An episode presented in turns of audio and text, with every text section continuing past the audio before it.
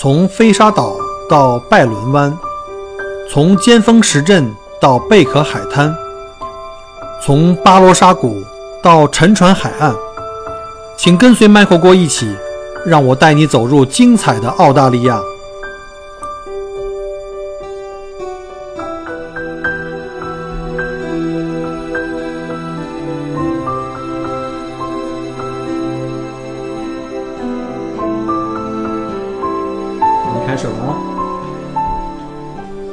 位听友，欢迎大家再次收听麦克过聊澳洲。啊，今天我们再进行一期这个嘉宾访谈啊，因为这个说实话我们也没有准备。这个刚刚嘉宾在我们家坐在这儿，五分钟以前才刚开始商量一下今天要聊什么。首先非常感谢我的两个好朋友，在墨尔本的两位好朋友哈，呃，王小玲小姐，Becky 你大家好，好，还有刘毅先生。麦克好，啊、各位听友好。你那个别紧张啊，别紧张，我看你声音怎么这么怎么那么跟平时不一样啊？其实今天呢，我们想请两位来呢，就想来跟大家来沟通一下，就是聊一下他们两位哈，因为我们从大概从墨尔本刚一来，我来落地就开始认识刘毅。对，零九一零年哈，什么呀？你是一零九年来的我，零九年。我是一一年来的。哦，哦，那我来的可能最久了，我是零零年来的。你是零零后是吧？我啊，其实看起来也是比较像零零后，的。那我是一零后了。然后呢，也是后来通过这个 Jordan 啊，通过刘毅认识的那个 Becky，就是我们的这个清新可爱的王小玲同学。那个为什么请两位来到这儿来跟我们分享两位的经历呢？是因为之前我做了一些嘉宾访谈，这个大家反馈特别好，呃，甚至我发现这个比我之前讲的那些关于什么历史、人文、旅游的话题更吸引人。呃，最有温度的地方就是大家在这个节目里帮我分享一下每个人呃来到澳洲的这个不同的经历，这是我目前这个听友们特别特别喜欢听的，因为我听友群里面有很多是正在办理这商业投资移民啊，或者是技术移民啊，甚至有很多可能把孩子送过来移民的这样的一些听友，所以他们给我很多反馈说，希望我能够采访更多的这个当地的华人的生活啊，就是还是那句话，就是像北京原来有一个叫七十七频道那个节目一样哈，我们叫讲述老百姓自己的故事。那我们开始做一个自我介绍，先从王美女开始。那第一个老百姓是吧？大家好，我姓王，我中文名字叫王小玲，英文名字大家可以叫我 Becky。我来的时候是零零年，那个时候应该是十六岁吧。然后呃，过来其实是父母送过来读书的。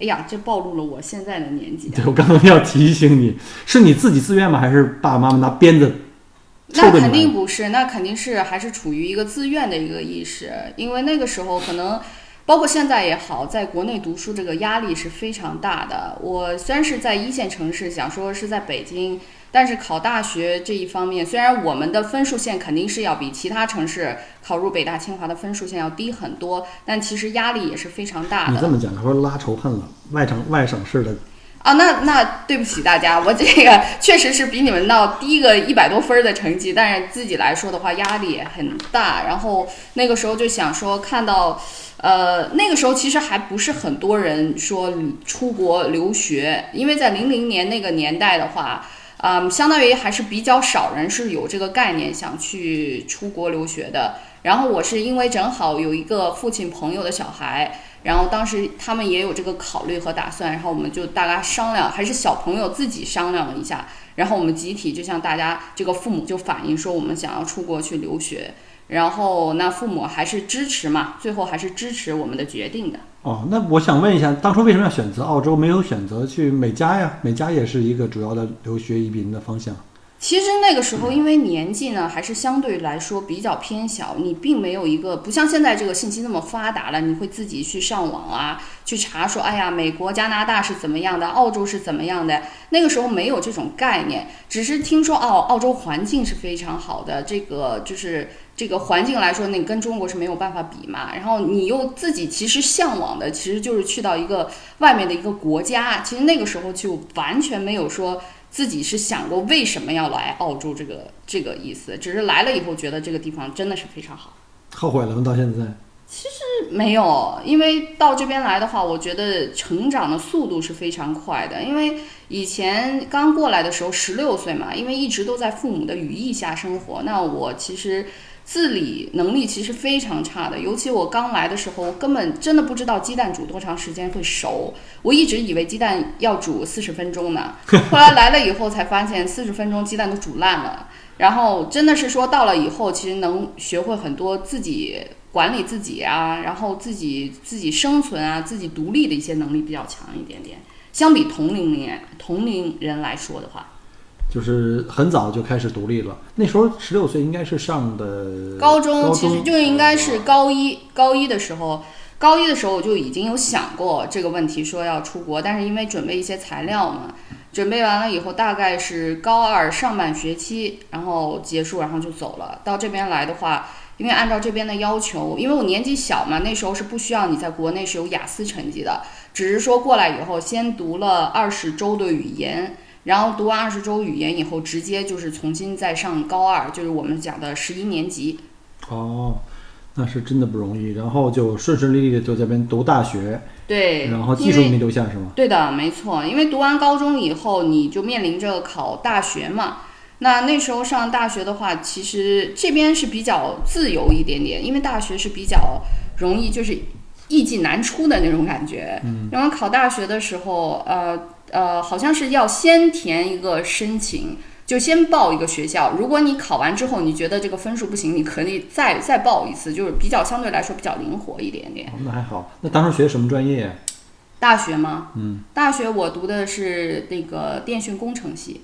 移民专业。哦，那跟我们是同行啊。那个时候其实我没有想过，就是我们那个年代来过来，其实没有想过太多的移民这种专业这种问题。因为啊、如果我要是纯粹是为了移民的话，那个时候来说，我可以去读这个，呃，就是 cookery，就是我们讲说的什么西餐呐、餐点，或者是剪头发那种的，大概半年就哦可以。对对那个时候就半年就读完了以后就可以直接移，民了。那种好容易啊。对，那个时候是非常容易的。但是因为我们家的家庭原因的影响呢，我父亲是一个工程师，所以呢，我也想说，肯定是要，既然出国了嘛，你肯定要学一个比较好的一个学历出去，比较说 说白了。中国人嘛，还是要讲究面子，对呀、然后总觉得出来的话，我要是说我回去是一个理发师，我可能我父亲不太会接受这一点，所以还是读了一个工程系。我们工程系是四年的课程嘛，然后这读完了之后才才真的是说才知道说哦，这个东西是一个移民专业，或者因为那个时候就是分数线是我们打分数的嘛。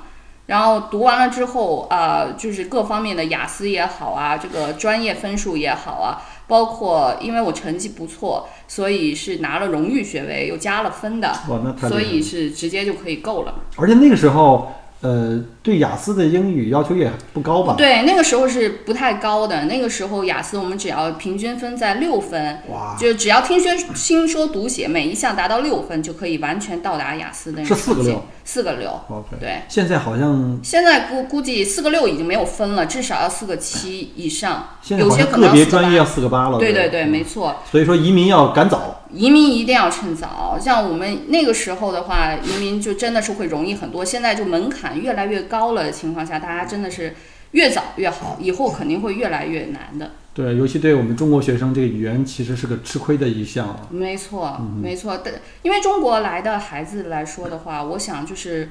啊，读和写都是其其实基本功都是过硬的，但是听和说可能就不一定，因为中国人容易抱团儿。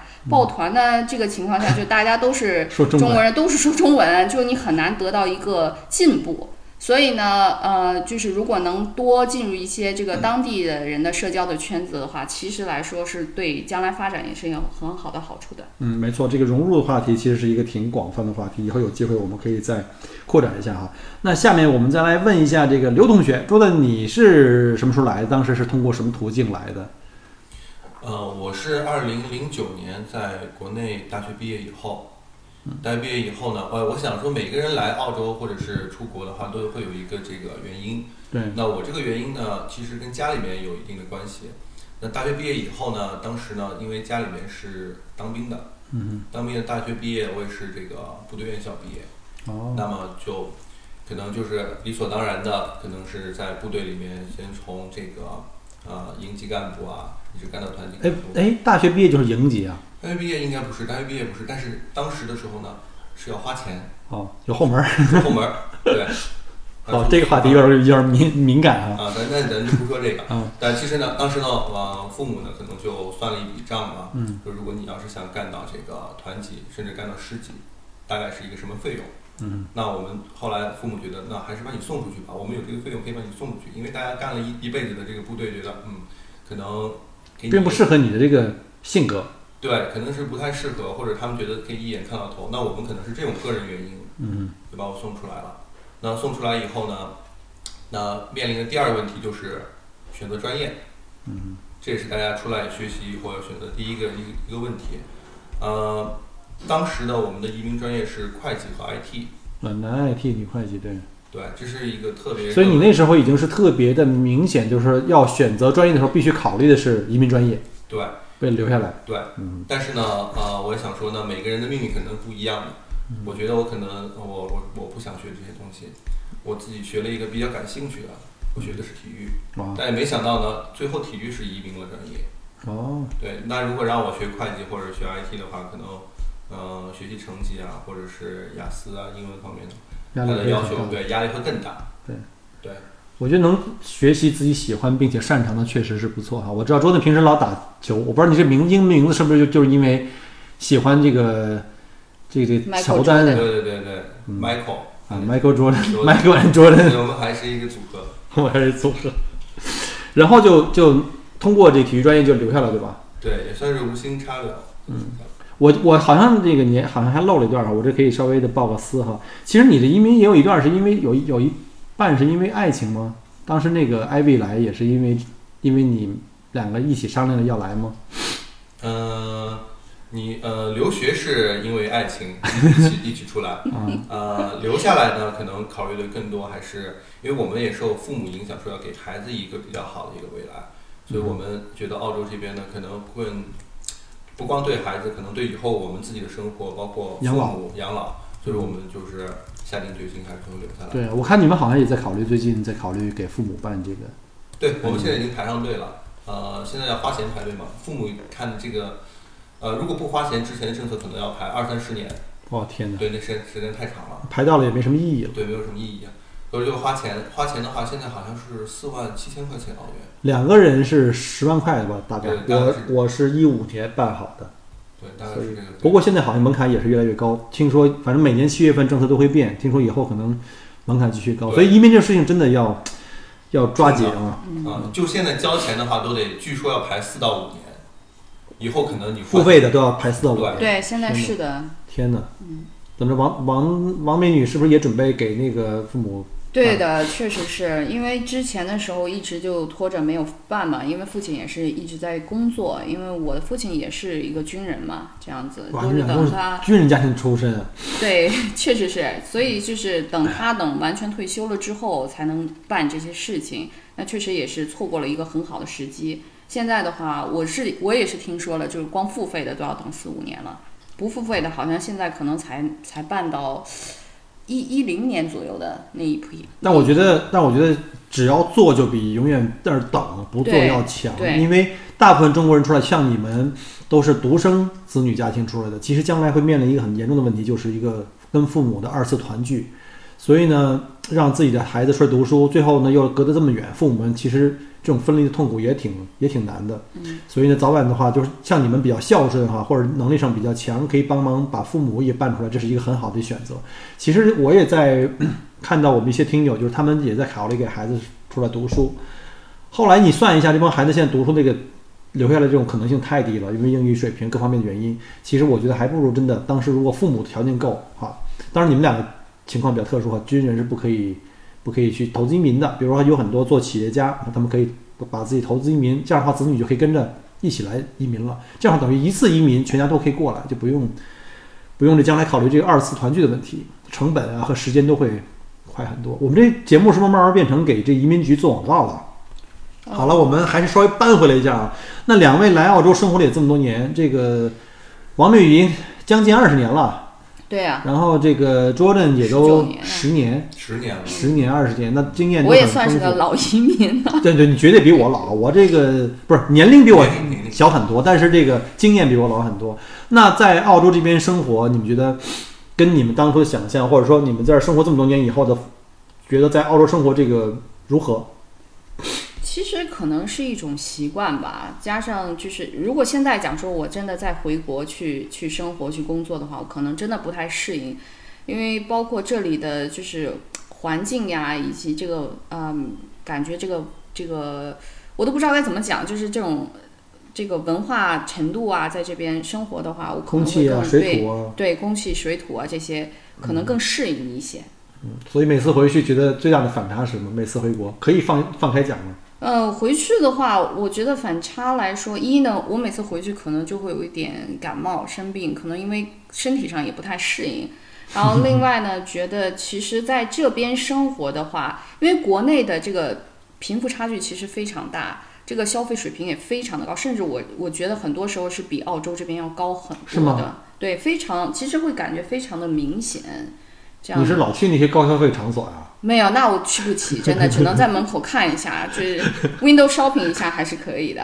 但是这边的话，你基本上就包括很多人这个收入和这个这个这个生活水平是能成正比的，在国内你可能真的不太行。就是我们的平均度稍微好一点，贫富差距对对差距没有对那么对，我不知道该怎么去解释这个话。你的中文可能有点退退步了，对，稍微有一点点。你得以后要经常跟我们一起参加录节目。因为平时的时候，大家都是发发微信啊，或者就再也没有去写字啊，或者是读书这样。我确实有些东西也真的不知道该怎么去表达了。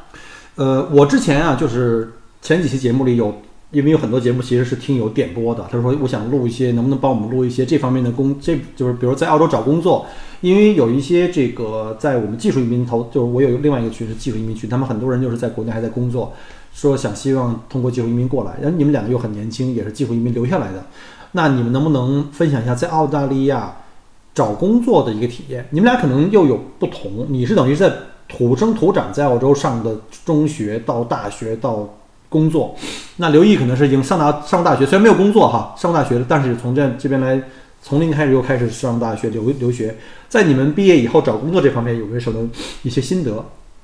专业工，所谓的专业工好不好找？呃，我想先插一下，就是说不要在我们大学毕业之后的去找这个工作，嗯哼，就是说在你呃来上大学或者是来你孩子在这边呃上高中的时候，你可以建议他们先去做一些自己喜欢的事情，或者做一些跟这个专业相关的。你哪怕是没有这个工资，社会实践或者是 volunteer 这种，对你增加一些经验，嗯哼。会对你大学毕业以后直接去找工作要简单一些。因为老外这边呢，还是要看一些你的没错，经验会。没错。我看很多单位的面试，他看你不太看你学校什么我成绩有多好，对而更看你一些，比如你曾经在上学期间参加过哪些活动，对甚至那些活动可能是真的是没有工资，比如说去教会去当去帮忙啊，或者你老年院去当义工啊，他却觉得你这个是一个在回馈社会的这么一个有这种社会责任感的这个一个年轻人，他可能会更愿意给你这个工作机会。对，没错，确实是这样的。因为尤其到比如说你大学毕业之后，你真正去嗯去去发一些简历的时候，然后他在简历中或者甚至在 cover letter 中写一些东西，其实人家公司会重点选你几个词的。那你就是有没有这个 working experience，就是你有没有一些工作经验，然后他会看你是不是一个团队协作者，然后会不会有一个很好的一个沟通技能，这三点其实是非常重要的。这几个词儿我听得很熟啊，这是当年给人讲课的时候讲的。对，就因为在这边来说的话，就是如果你成绩很好，那当然是一个优势。但是成绩好，如果你不能跟人家来合作的话，有些公司，大部分公司还是不太会录取这一些人的，因为在这边 teamwork 是非常重要的一点。没错，我发现，尤其在中国，我们的教育呢，它我们的教育的这种习惯呢，好像对孩子的技能的培养并不多，多一半还是这种填鸭式的教育，为了考试，对吧？所有的东西都为了考试，而考试主要还是提供的是什么？是知识。但知识这种东西，你要长时间不用的话就，嗯就会忘，对吧？比如像我现在再让我回到大学去看，我那时候学的什么模电、数电呀、高数，肯定都忘光了。但是这边好像从小学开始，更加注重的是教你如何去建立各种技能，包括沟通技巧啦，也，包括团队合作啦，啊。好了，我们这话题有点远了，那我能请各位分享一下你们在澳洲来这么多年来都干过哪些工作？比如上学的时候，我曾经参加过哪些社会实践，去打过工，哪怕去餐馆去刷过碗，然后有没有自己去经商？然后后来如何走到现在目前自己的这个这个职业生涯上面来？就是这个曲线是怎么画的？我这你要说到这边来没有打过工的人，应该是非常少的。大家过来的时候，基本上都会啊、做过一两份这种 part time 的一些工作。那尤其是虽然是家里会支持你说你除了学费以外，因为年纪小过来的话，家里一定会有学费啊，给你一部分生活费。但是其实也平时也希望你能做一些比较独立的、能融入社会的一些工作。那刚过来的时候，我也有在餐厅打过工，然后也也其实也能明白那一份辛苦。后来在大学的时候，我有去做过这个超市的管理，然后就其实一些就基本上来说就是服务性行业的工作，所以一直是与人打交道的。但是超市管理之后呢，就会觉得就每天这个固定的时间呀、让我会觉得有一点累，所以呢对，有一点就是就是每天的其实工作量是差不多是一样的，但是也也蛮多的，但是一直就是没有就感觉不到人有一种进步的感觉，所以就是说想换一下现在的这个工作的类型。现在在做，现在是对，是一个就是呃房产经纪人这样。Jordan 也是，对我也是在这边呃留学的时候打工，呃也做过很多工种，嗯、但是每一种工种呢都会给你带来一些呃帮助和经验嘛。比如说我第一份的工作，呃是送披萨。哦，啊、送过半年，然后呢磨练了我的车技，啊，呃我大大小小的这个华人区啊，包括这个嗯、墨尔本市中心范围之内的嘛，我都比较熟，嗯，在啊 CBD 送啊，都有都有过。都哦，有过啊，这个是半年经，我觉得挺有用的这个经历。至少车技提高了。对对对，虽然虽然可能是觉得啊，你可能是 driver 是开车的，对，然后我我们都叫我们自己是一个 boxo 车神啊之类的啊。然后第二份工作呢是这个呃，在 Michael 在郭老师店里做过一年，啊，之前是在 Henry 那个店，啊当时我们在对对对 Henry 对店里，后来把那店给买了，对，和您把那店买了，然后我们就有缘分在一个店里工作了对，，并肩战斗。，并肩并肩战斗了一年，还想继续战斗。对，我还留着那时候的我们的照照片呢。啊啊，那时候都还青春年少啊，我也假装一把青春年少现在也还是青春年少了。啊，然后就开始因为上这个体育专业，对吧？对，上体育专业，上体育专业呢，那我就在毕业之前呢，就会做一些关于体育的工作，呃，比如说平时呃带小朋友训练打篮球，嗯哼，嗯，呃，这是跟我专业有关的工作。呃，在我毕业了以后呢，正好是这个我这体育专业可以移民，那我又找了一份关于这个体育销售，嗯体育销售的这个，嗯，后来就慢慢的拿了身份以后转行作为了地产销售。嗯，都在地产行业来做了。看来这地产行业比较热，尤其是我记得在我是一一年十月份登陆的，我来了两个月就买到自己第一个房子。当时我看那个房地产销售市场太可怕了，那个时候我记得是我是十一十一月三十号来，然后我是圣诞节前买的，我当时在 w i t e r s e l 那套房子，当时那一周是整个一一年就是上市的房产，就墨尔本的上市房产交易量最多的一天。不过也是正因为这个房产的机会多了以后呢，分流了很多买家，所以我那时候就很容易能买到。后来我再看那些拍卖市场，简直都疯狂，凡是有华人热门的那些区域，尤其是校区房这种的话，都基本上那那都是对华人来说都跟不要钱一样的。呃，在过去两年，我们也在网上也在跟我们的听友们在聊天啊，因为有很多我们的呃准备近期登陆在澳洲买房子的一些我们的听友也在问，就是说好像这个房价在过去两年好像有一点松动。这个市场，这个在这个市场方面的话，大家有什么反馈没有？就是我看到墨尔本跟悉尼作为这个澳大利亚两大人口城市，呃也是这个移民主要的一个登陆城市，在房价确实在过去两年有一个大致的下降，但是但是我看最近这两三周好像又开始又热起来。我我大概看了一下那个 Real Estate 上面一的拍新卖率是基本上是超过百分之七十。对，都是过了七十。我记得原来我看过一些资料，就是写的是，如果一个市场上的清空率在百分之六十以上，这市场就是很健康的。如果达到六十五到七十的话，这市场就开始转热。那现在都已经达到七十以上的话，我估计又要赶上这个当时这个一五一六年啊，甚至更早的那个时候的那种上升，因为房地产市场不可能是一条直线上升或者下降，一直都是在波浪式上升。那是不是说我们未来这几年又要开始热起来呢？因为我刚刚又买了套房子在，就现在我们在录音那套房子，我就一直盼望着什么时候能市场大热啊，我能把我这个房子能够炒得很高。之前我记得我刚来澳洲的时候，就是我对澳洲市场都不了解啊。首先有几个东西，我当时我记得我上那个 realestate.com.au 去查各种的房子的资源的时候，我就晕了。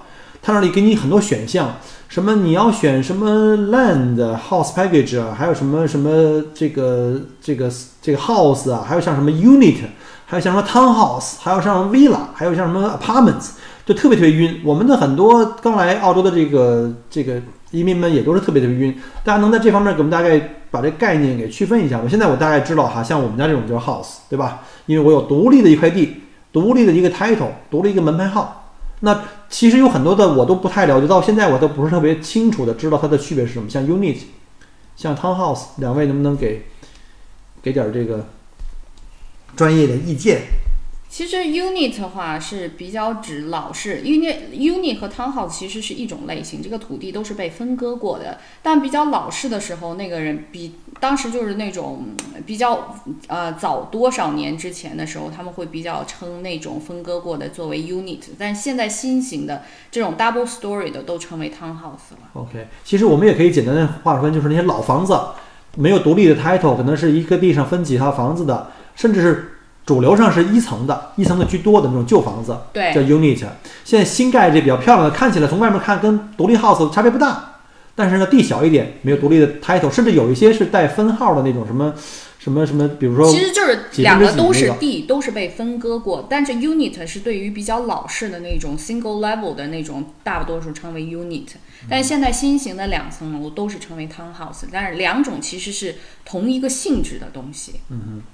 然后呢，我因为我们在国内呢都是住的那种就是住宅楼了，都是什么二十层、三十层那种哈。公寓是不是？对对，应该叫公寓，我们应该叫 apartment，对对吧？对甚至有的人问我，哎，你们不是叫 condo？condo 那是在美国的叫法，对其实我们这边就应该叫 apartments。对那么 apartments 跟这个其他的建筑类型主要区别是，首先是高密度的，对一块地上大家来共有这块这个楼啊，这个物业。嗯。然后另外一个就是你要交物业管理费，对吧？是的，啊、在这边啊、apartment 也好，或者 townhouse 也好，它其实都存在一些物业管理费，但只不过说 townhouse 如果一地超过三家，是强制性需要有物业管理管理公司来管理，那你就会涉及到了物业管理费。如果三家以内，比如说像三家的话，你可以三家协商型的，就是你买一个 public liability 的一个 insurance 也好，那两家的话就可能就不需要了，你只需要买一个这个公共区域的一个保险就可以了。但是公寓来说，你是都几乎是要强制性的，因为公寓你都知道一栋楼是很多家的嘛，嗯，都要有这个叫做什么物业。Strata 这种。对，因为它的 title 是 strata title，哦 OK，包括你的这这个公共区域的维护啊，对卫卫生啊，对，没错，但是也也包括了你可以享有这些公共的设施啊，这个包括健身呐、游泳池啊，或者是它有这种啊私人的会客厅啊，你都是可以享用的嘛。嗯呃，那这些房子对于我们第一次接触的人来说的话，我们可能一听这名字，可能或者你刚才一介绍，大概有一个概念，但是我怎么知道哪些东西适合我的？我是应该选 house 啊，还是 townhouse 啊，还是 apartment？他们的这个不同的地方在哪儿？呃，这个取决于客人的预算吧，啊先要看你的预算大概是什么样的一个位置。，OK，然后就是有钱的可以买 house，但是我看好多那个 apartment 也挺贵的，在顶楼什么那种 penthouse 那种，可以有屋顶的阳台啊、游泳池的那些。呃，对，嗯，Michael 说没错，就是说，嗯，首先啊，这些开发商呃做出来的，不管是呃 house like package，还是这个二手房推倒重建，嗯。或者说是全新的 town townhouse，或者是这个公寓，那么所有的建设出来呢，它都有不同的这个特定的消费群体，哦，每个人他都会觉得，哎，这个东西会适合我。嗯。所以说，大家首先呢，如果在买房呢，要搞清楚你是需要什么样的房子，嗯对吧？就比如说我我我作为留学生刚来的时候，嗯。我肯定不需要一个这么大的 house，或者我也不想要一个啊太老的太老的 uni。嗯那么作为留学生来说呢，我可能会要一个公寓，嗯，比较好打理，而且比较生生活上比较便利，对生活上非常便利，就是公共交通啊，出去吃饭啊、上学啊。对，而且比较安全。嗯就是说每个房子它有特定的这个团体，嗯那所有的房子都是好房子，嗯没有说哎这个房子不好，或者这个这个房子特别特别好，嗯这房子能升值，那房子贬值，咱们咱们没有没有这种区别。嗯所以要看自己的需要是什么。如果比如像像我这种的话，携家带口还养两只狗，就肯定不适合住在公寓里。对，这嗯就看每个人的需求不同了。这个人口也，你们家如果四五个人的话，你要住个两房的这个 apartment，可能也真的是不够。对，那你可能能选择的就是，要不然就 townhouse 或者是。呃，独立的 house，这可能是比较多家庭会选择的。嗯但如果只是真的是夫妻小两口的话，又没有什么，因为现在工作节奏都越来越忙了嘛，嗯那大家也没有什么时间打理的，又觉得住的比较安全，甚至他们可能一出去旅行去个几个月的话，这时候呢，公寓对他们来说就是一个比较好的选择。对你把门一关就走了，对，对，也没有任何的，就是不不用担心会不会有人进来啊，这样子。也不用去剪草啊，对，不用剪草啊，嗯对，省了自己很多时间的。嗯，嗯之前我就是有一些我的客人啊，就来澳洲来旅行啊，或者是来投资移民的客人，前两天还带客人去看一些房子。我在网上替他搜的时候，我发现其实，在澳洲这边公寓没有那种，就很少有那种很大的、很主流的，应该是在两居室的居多。我看了一下那个按那个卧室来搜，有一居室的，但也不是特别特别多，二两居室好像特多，到三居室以后又变得很少。是不是我们这边就是不太像中国那种什么三室啊、四室两厅的那种那种公寓多？更大的好像更加就是要去看房子、看 house 了。嗯，三十以上的呢，就是说你说为什么会少？呃，在这边三十主要是消费群体的是老外，他们喜欢那个比较大的一个公寓或者顶层，对，用来自住。用来自住的顶层。对老外会比较喜欢。我们很多很多的盘在没有这个建成的时候，因为它 off plan 的时候就开始卖，嗯这种户型呢一般是最早被定掉的，哦，就是顶层那种，就是那种特别牛的那种。豪华的那种。对，我们叫 penthouse 嘛。哦。大平层，国内叫大平层。嗯，什么时候带我参观一下？我没我没看过那种房子，我看的都是普通的那种公寓房。有市面上也有很有名的那种在卖，大概有些甚至达到两千万澳币的啊，两千万澳币，对对，有的。呃但是非非常的漂亮，就基本上就因为一层楼全是这一个人的嘛，是不是就就三百六十度环景。是不是有点像那个那个东哥跟奶茶妹在悉尼的那个就是拍上这个因为这种东西怎么说呢？人家是一种每平方米的一个生活品质问题。OK，所以看来并不是说一定买公寓的是没钱人，像我这个买了大 house 也没有人的公寓贵。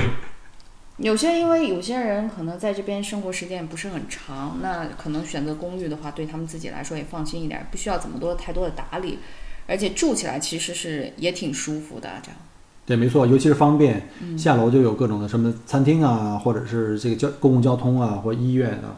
那像我们家这种的话，像草地有一个月不打理的话就完蛋了。所以如果要是买房子的话，看起来很浪漫，但实际上打理量很大。你看我这体型，每天都锻炼，对，都瘦了。都瘦了，又又体体重泵又受不了了，已经。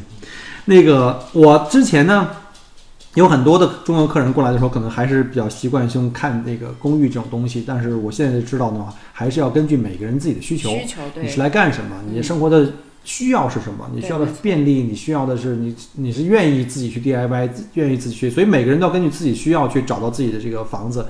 我看到再有就是有很多甚至没有准备来澳洲移民的人，他们也在这儿投资房子，就买什么公寓做那种什么短租啊、长租的这种。这这两年好像比较多，就什么像 Airbnb 啊、对，没 Booking.com，错，现在也是非常火热的一个项目。嗯哼，就包括我们，因为我做旅行嘛，然后很多我们的同行也说，哎，他们有人从那些就是中国投资客那边那边去租来的房子开始进行那种 Airbnb 的那种装修和管理。那我想知道，这种像公寓或者是 house 作为这种投资的话，投资回报比如何？首先，那个公寓的这个就是租金回报是非常高的，就在这几种就房子类型当中，就刚才所说的这个公寓啊、townhouse 或者是 house 来说的话，租金回报的比例，公寓应该是最高的。嗯，就是嗯，一般大概在百分之五左右。有些如果现在做着这种民宿的，我们讲 Airbnb 的，像有些时候可以达到百分之九到十。这当然也是看季节性了，如果旺季的话，肯定会更高一些了。短租房一定比长租更贵。长租对更贵一些，但是它又比这个酒店便宜一些。但嗯相对来说，酒店的服务来说，它也都是拥有的，甚至可以有些可能住的会更舒服一些，这样子。对，因为很多像我们中国的游客来这边的话，尤其是这种大家庭亲子游，他们可以同时可能五六个人租个两两居室或三居室，而且关键他们有一个共用的厨房。嗯很多中国人来旅行特别特别不愿意到外面去吃西餐，所以呢，中式的厨房就很关键。对对，没错。呃，同样呢，这个有一些 house 啊，就是在这些东南区啊，像我们也有一些朋友在做这个 Airbnb，就把这 house 也租出来。就当然特点就是可以卧室更多嘛，甚至四个、五个、六个卧室，然后呢可以开 party 啊这样的。我觉得这这种长租房、短租房的话，就是从投入上看，你肯定买 house 贵嘛，嗯，所以你租出去的价钱我看了一下，那天我一个客人让我帮他去查租房，一个一居室在 South Bank 或者是在 CBD 都要四百五、五百块钱。嗯，差不多。两居室就要六七百块钱。你是说长租对吧？对对对，就长租每一周的价钱。对对对。你知道我那三十五号就是我那个在 w i l l s Hill 那个那个房子，你是个 house 啊，那么好的 view 啊，你们都去看过吧？虽然房子比较比较一般，不是那种特别 shining 的房，但是好歹也是四卧室啊。你知道我才租多少？才租五百五一周啊！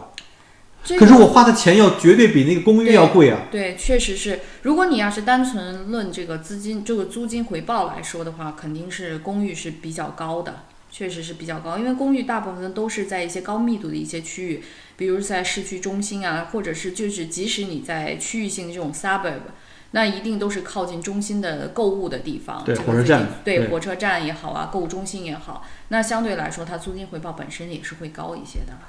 OK，对。所以呢，要是说看这个短期的回报，这个投入产出比的话，还是公寓更好一点。对，相对来说，租金回报来说的话，肯定是公寓会高一些。对，但是公寓在长期的升值方面肯定不如 house。对，是这样的。对，所以呢，你要想好我到底买这两种各有各有优劣了，看你想做什么，对根据自己的投资策略。对，嗯包括有一些人可能买一些新的公寓呢，啊、比如说在这边高收入的一些人群呢，他们买这些公寓也可以抵一些税。哦，对，包括这些公寓的这些折旧来说，嗯也可以在头几年会抵一些非常高的包括。每年的管理费啊，什么维修费对，啊，这些都是一些支出嘛。嗯，那你可以相对来说抵一些税，这也这一点也是可能对于很多人选公寓的一个原因吧。OK。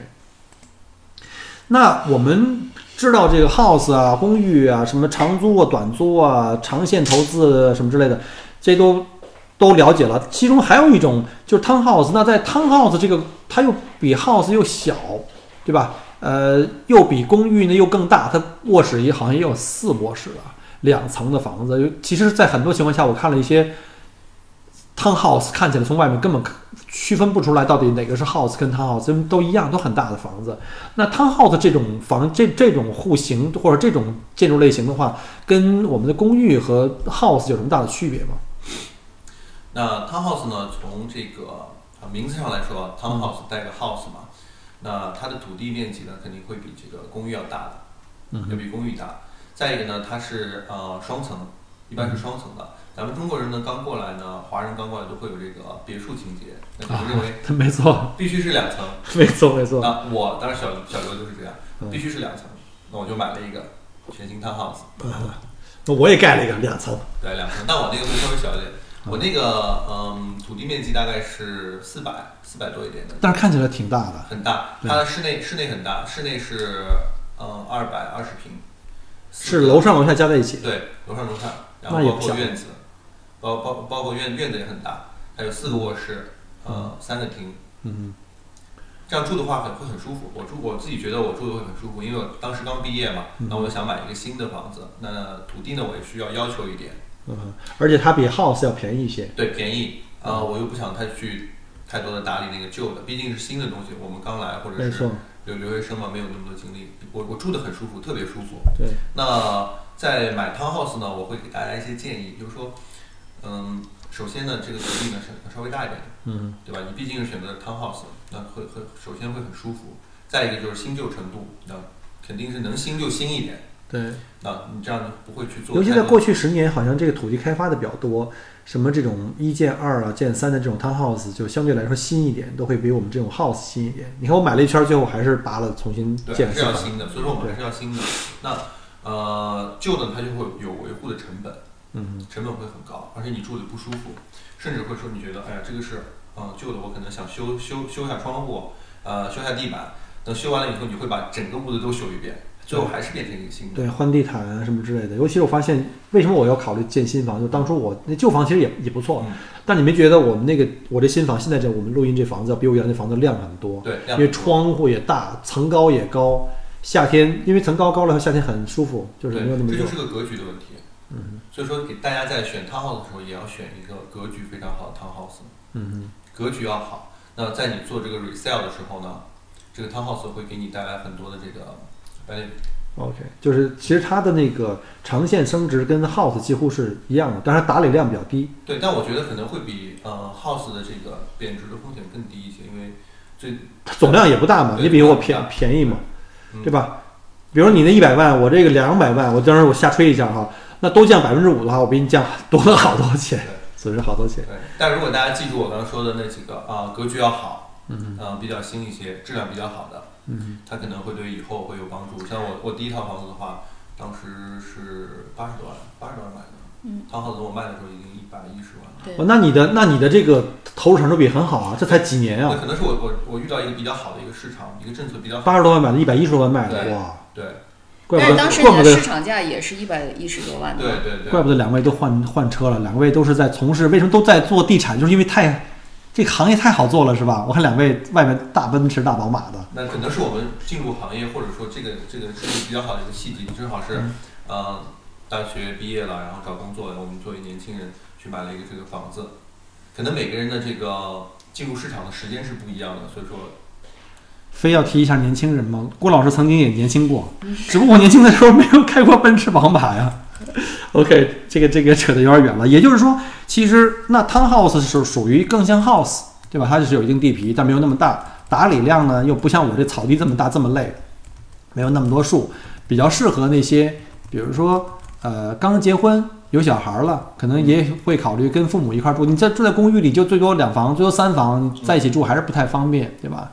所以我觉得这可能适用于的人群不太一样。对，那你们，那你就是从你们来看的话，你从你当年刚来是哪种都住过吧？你是住过公寓，也住过 townhouse，然后后来现在又买了一个大 house 对我也买了一个大 house，啊，因为呃孩子上学，嗯，学区对吧？学区，再一个是呃没住过，没住过，父母呢，对父母觉得哎我们想养养花花草草，嗯，呃，而且我父母的要求是你必须得把这个一百多万的大豪宅给我批一块菜地出来。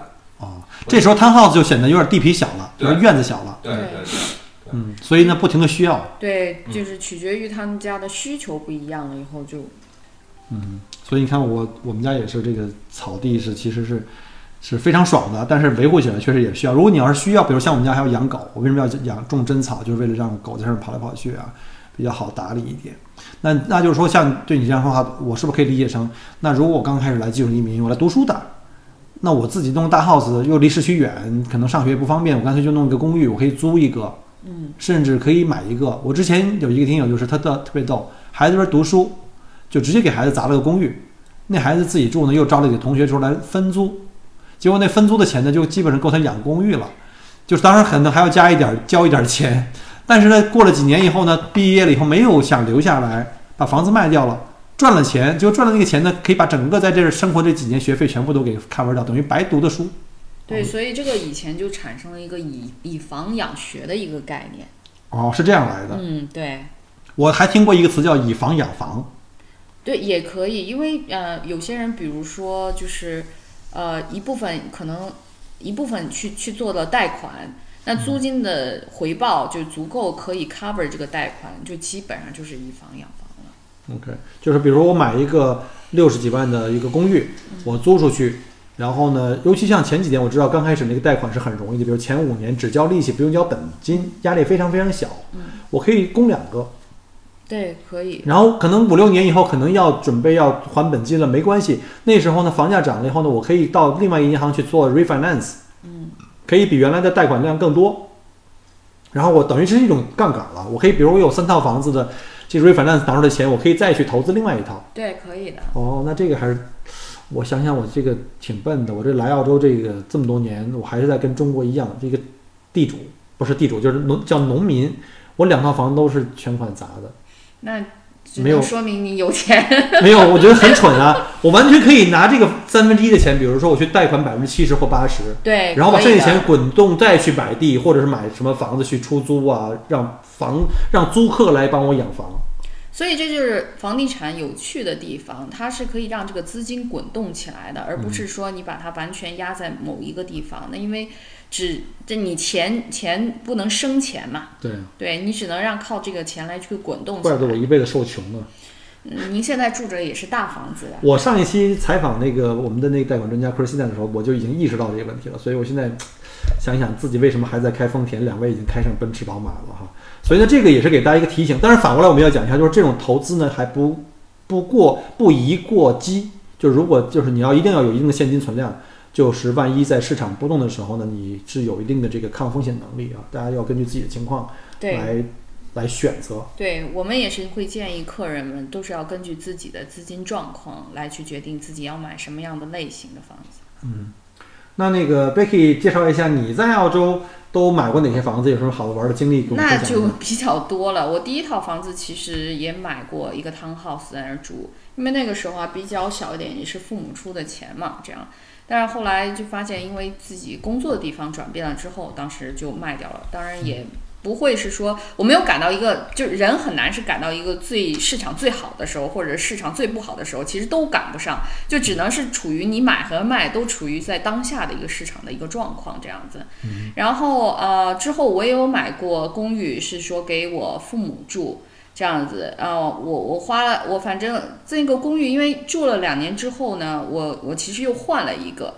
但是我那个公寓呢，我卖的时候呢，其实自己还赚了四万块钱，才两年，对，两年的我时间。能问一下那个初次投资那房子多少钱买的吗？四十，我记不太清，好像是四十二万左右吧。你两年就说回对我买了一个就是一房加一个 study 的，但是我我会选一个比较好的位置，因为我会看一个比如说当地的一个市场的一个状况，就是对于这个这个区域对于一个未来的一个前景的发展，我会做一个预估。那你选在这样的一个地方的话，那你买了之后，你人口会增加嘛，对不对？然后你再卖的时候，基本上都是非常保险、非常稳的。所以要对这个墨尔本这些各个区对和这个将来的发展趋势要有一个大概的分析对，确实是的。啊。那我以后要再买房的话，可不可以向你咨询啊？嗯，那我可能考虑一下收一点点咨询费。我请你吃饭好不好？可以，只不过就真的确实是因为买房子，你永远脱离不了的就是这个购物啊、交通啊、这个学校啊这几点都是非常重要的，所以我们通常也会给客人一个比较呃中肯的建议啊。嗯我发现就是因为这两年，从两千年以后呢，很多中国的投资移民或者是技术移民，可能投资移民更多一点，来这边来生活，那就会面临到很多选区买房子问题。而中国人的这个居住的特点又跟当地的老外又不太一样，因为中国人都是在一起生活，对吧？跟着小孩子在一起生活。首先，孩子如果小的话，考虑的第一个就是学区，第二个呢，还要考虑到跟父母的这个二次这个团团聚，还有考虑到他买的房子周围步行距离可以买菜，就像我现在买这个房子，因为它地平，威尔士秀太陡了，老人的腿脚不好，所以我要一定考虑买一个平的地，离绍文森那又很近，九百米，然后周围有医院的，又有火车站的，是什么？总而言之会很方便。所以呢，在这方面的话呢，可能中国的这个买家们对这个房子的要求，可能就是在于这个地点呀、包括像这个社区的安全性啊，你不能去那些社区不安全的地方，对吧？所以在选区，那大家在这方面，两位专家有什么建议没有？不管是在买公寓呀、还是买 townhouse，因为我刚才讲过了，前面有三种不同的房型。当然，我们也知道，可能你不同的人群有不同的需要，但是你同一个人在不同时间，像 Jordan 分了三次，他原来住的是公寓，住过 townhouse，现在又买了大 house。那你也是买过公寓，买过 townhouse，现在也是住的 house。嗯，所以呢，那在墨尔本各个区或者在各个环境下的话，你们觉得怎么来推荐给客人如何去选自己心仪的房子？从哪几个方面可以去入手？首先，我们其实还是第一，肯定先问客人的一个需求，比如说他现在的这个阶段可能正在某个大学读书呢，嗯，那我们可能就会建议他在那个大学的附近找一个房子来，因为这是最方便他的嘛。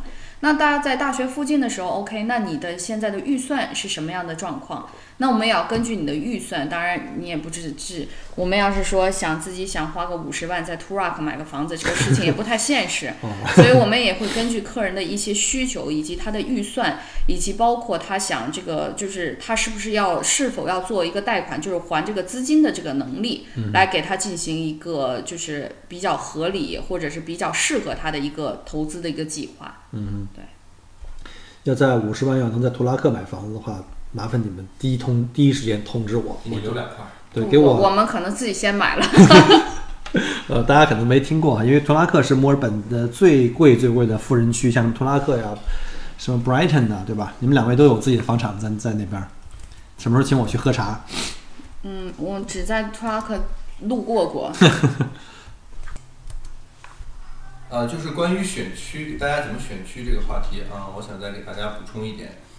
呃，大家就是在买房之前呢，可以把自己的这个需求啊拉一个表，比如有十条，哎，呃呃，要父母方便的，啊，我孩子要上学的，嗯甚至说我对未来说这个房子可能得卖一个好价钱的，嗯那我们把它这个拉一个 list 出来。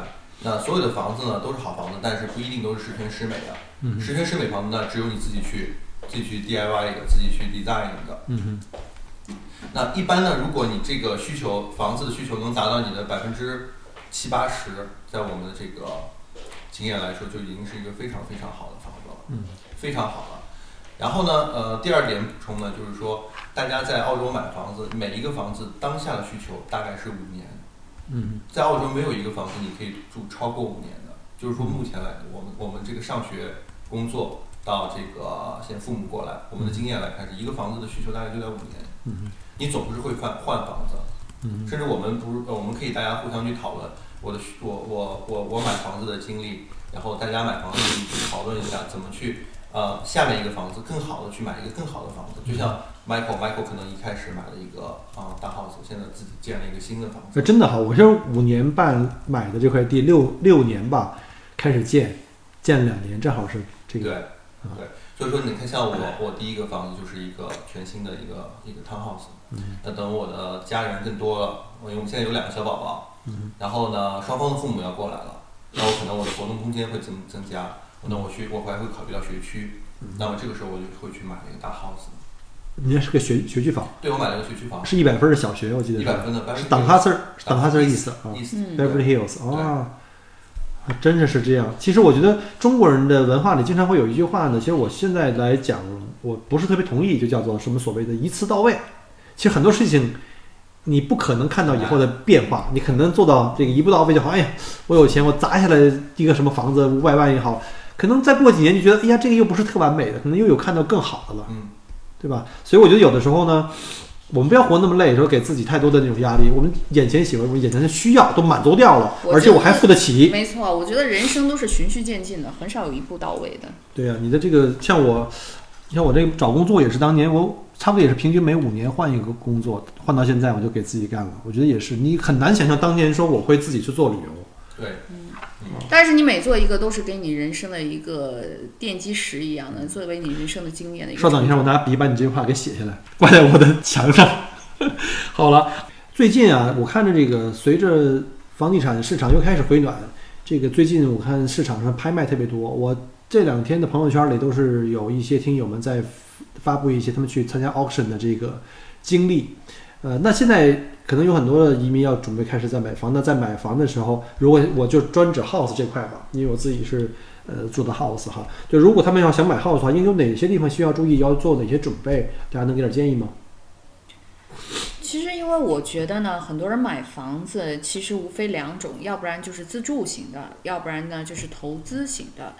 那我先说一下投资型的，那有些人可能会选择那种地大的一个破房子，可能作为现在暂时出租，然后申请一些批文啊什么的，在在其实就像很多人卖 townhouse，然后也想做这种批文来去卖。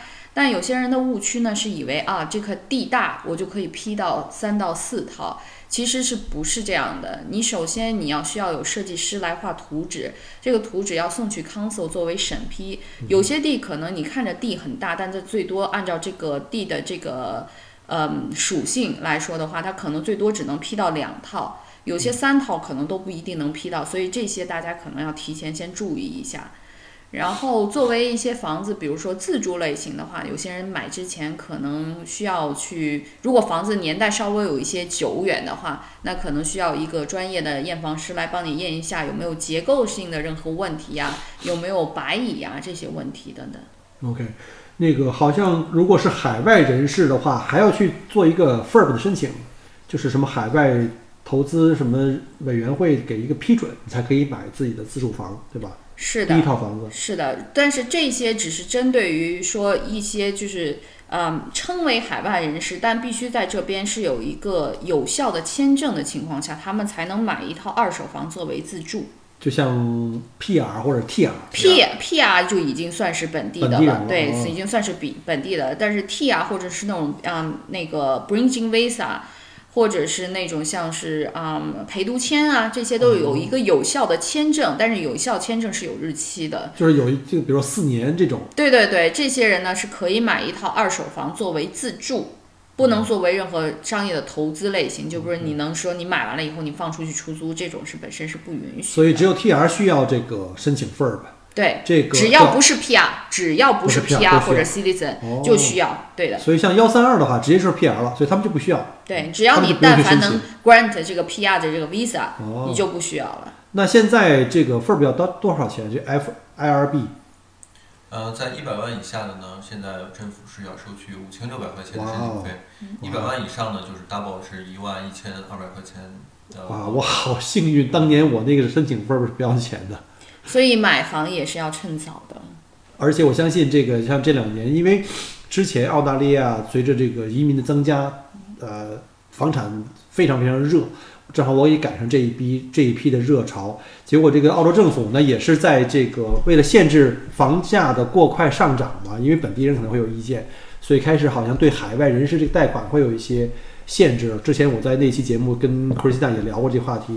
然后还有一些可能是因为这个外汇管制的原因，所以现在可能房价会是一个比较不能叫跌啊。我看到之前会确实是有调整，但是这两天我在看之前两周的这个这个清空率，悉尼跟墨尔本都已经达到百分之七十，所以说这个市场还是要起来。是的，因为这个房地产市场其实就是我们讲的一个 circle，它其实这个嗯升一升，然后跌一跌，其实是一个非常正常的一个状态。但是它的跌呢，也不是说跌回到你现在你也买不到一三年的价格，啊，不可能。只不过就是说，在一段时间它可能升了百分之三十，但是对于一些政策，那政府要出来管控的，那也他也不希望说海外人士炒的这个市场太过火热，那压到本地人是很多人是买不起房子，他会出来进行一些政策的一些打压，那可能从那之前涨的百分之三十呢，可能往回跌了个百分之十，但其实你往回看还是涨了百分之二十的。没错，没错所以长久来看，你可以看到这个曲线图是一直在增长的，它是一个比较平稳的增长的一个趋势。所以这个买房子跟移民一样，都要去抓紧的。确实是，我们也想看，因为我刚来的那个年代，比如说二零零零年的时候，我刚来，因为那个时候还小，可能不懂房地产这些关系，就只能是因为父母送你出来读书嘛。那那个时候，我大概知道一下，那个时候的房子在 Box Hill 大概也就不到三十万澳币的这样的价格。house 啊，对，那个时候就大概，而且是非常走路就到中心的地方。但是那个时候的 Box Hill 可能只就是周末的时候，这个 market 可能出来的人，就是你来回看到人，可能也就几个、十几个那种人，就非常少。那近些年随着这个这个人口的增加，然后这个区域的一些建设，那现在三十万你可能公寓也买不到了。所以呢，买房确实是要趁早的。OK，那能不能也给我大概说一下？因为有一些听友给我在节目后面留言，他就是说想讲一下这个买房的流程。如果他们呃要想在澳洲来，不管是投资啊还是自住的房子，他们去买房的话要怎么样？之前知道哈，要比如像二手房，你要请什么验房师啊，看看结构啊，看看有没有白蚁的问题呀、然后还有什么其他地方？比如像什么要找过户律师，是不是还要提前去申请贷款？然后呃，当然选区那个都都讲过了啊，包括学区啊，包括这方便程度啊。那这在流程上一个大概是一个怎么怎么样的一个时间？首先，你看完房子之后，如果你一旦有兴趣的话，你首先要看这个房子是处于呃私人买卖的一个，因为我们这边卖房子是有分几种的，有私私卖，也有分 private sale，对我们讲 private sale 还是 auction，就 auction 就是拍卖。如果你要但凡是拍卖的话，你可能之前就要把什么贷款也好，这个海外申请的 FRB 也好，你全部，呃，包括你这个验房，你全部是提前做好的。因为在拍卖当天以及前三天或者后三天是没有冷静期的，哦就是说你一旦你一旦拍下来了，你就必须要先交百分之十，即使你贷款做不下来，是没有一个缓冲的，就是你如果做不下来，你要不就全款交割。要不然你就会损失百分之十，定金对百分之十的定金。auction 之前要全部对看 auction。之前全部要准备好。对，但凡你要是有一些就是不太确认的关系，那大部分人可能就选择了私卖。私卖的过程呢，就会出现了一个就是。可能会出现一个讨价还价的一个空间。那如果比如说房东有要求一个价格，那你可能先是要出价，出价的同时，你可能需要把你的一些条款写上，就是你是否有要贷款啊，是不是要做房屋结构的检验呐、是甚至你交割的日期，你是想两个月还是三个月，这都是靠协商的，就是这样一个过程。那我们中介呢，就会把这份你提出来的，我们叫做 offer，就会递给房东去看。那如果房东一旦同意的情况下呢，我们就按照流程来走剩下的步骤了。OK，包括我看有一些 special 那些 terms condition 要写上什么 subject to finance，对，有些客人可能会要求这样子，因为在私卖的好处下来，可能就是说你可以加上这个条款，拍卖是不可能的。OK，对你拍不拍得下来，你都要提前准备。所以拍卖不能冲动，拍卖也不能冲动，对吧。对。因为很多房东在拍卖之前啊，嗯。他会把这个房子从里到外，甚至花园很小细节，他都会花一些时间、花一些金钱去把它粉饰的非常漂亮。嗯。所以大家在拍卖的时候呢，嗯，如果你真的去拍卖，拍卖建议找一个验房师先看一下，然后自己呢也可以根据这个生活经验去看一下这个房子的朝向啊，嗯，这个浴室，尤其是浴室嘛，浴室的通风啊，如果它不通风的话，它会因为霉斑，对，霉斑特别明显。然后大家可以去看看这些卧室的玻璃，因为老房子卧室玻璃会特别薄嘛，嗯特别薄。那冬天的时候呢，它会有很多这个水汽、水雾，可以大家可以看一看那窗台上面干不干净啊，有没有这哦个香味？对啊，嗯包括你这个一进去以后，房间里面的老的地毯啊，有没有味道？这些专业的东西，我觉得还是要找个验房师。自己的话，可能真的是看不到这些很细节的，对，确实是这样。是的，因为我知道有的人是在卖房之前把自己的地毯换成新的，嗯，但是地板下面那些霉斑它都给覆盖掉了，你也没法去看。所以最好还是像什么白蚁啊或者地基问题，还是要找一个，因为几百块钱，我觉得这个钱是不能少的，一定要一定要找这个验房师去的。OK，好的，非常感谢两位在节目里面帮我分享了很多，就是澳洲我们不同的房子是什么结构啊，什么类型，然后包括针对不同的人群适应哪些人群在，或者在同一个人不同的时间段，可能需求是不一样的。同时，我们也知道了买房前要做的一些准备啊，我们也了解了大概了解一下 auction 跟 private sale 的一些区别。非常感谢两位的时间。然后呢，我相信这期节目发布出去以后呢，肯定会有更多的听友会针对这个买房子的一些技术细节，包括政策，可能会给我留言。到那时候也希望呢，两位能够继续提供一些技术支持啊。我们在节目里，我可以把这个大家的问题收集起来，然后统一啊发给两位。如果有机会的话，我们看能不能再录下一期节目来回答各位听友的问题啊。大家还有什么要补充的东西？嗯，暂时没有。希望大家如果有任何问题，都可以跟我们联系。好的，好的。那再次感谢两位的时间，同时也谢谢在听我们节目的听友们。呃，今天不实在不好意思啊，因为这个今天有点风干物燥，我这个花粉症又开始爆发了，一直一路上在流鼻涕。好，谢谢各位的收听，我们下期再见，谢谢两位。谢谢，谢谢，拜拜。谢谢。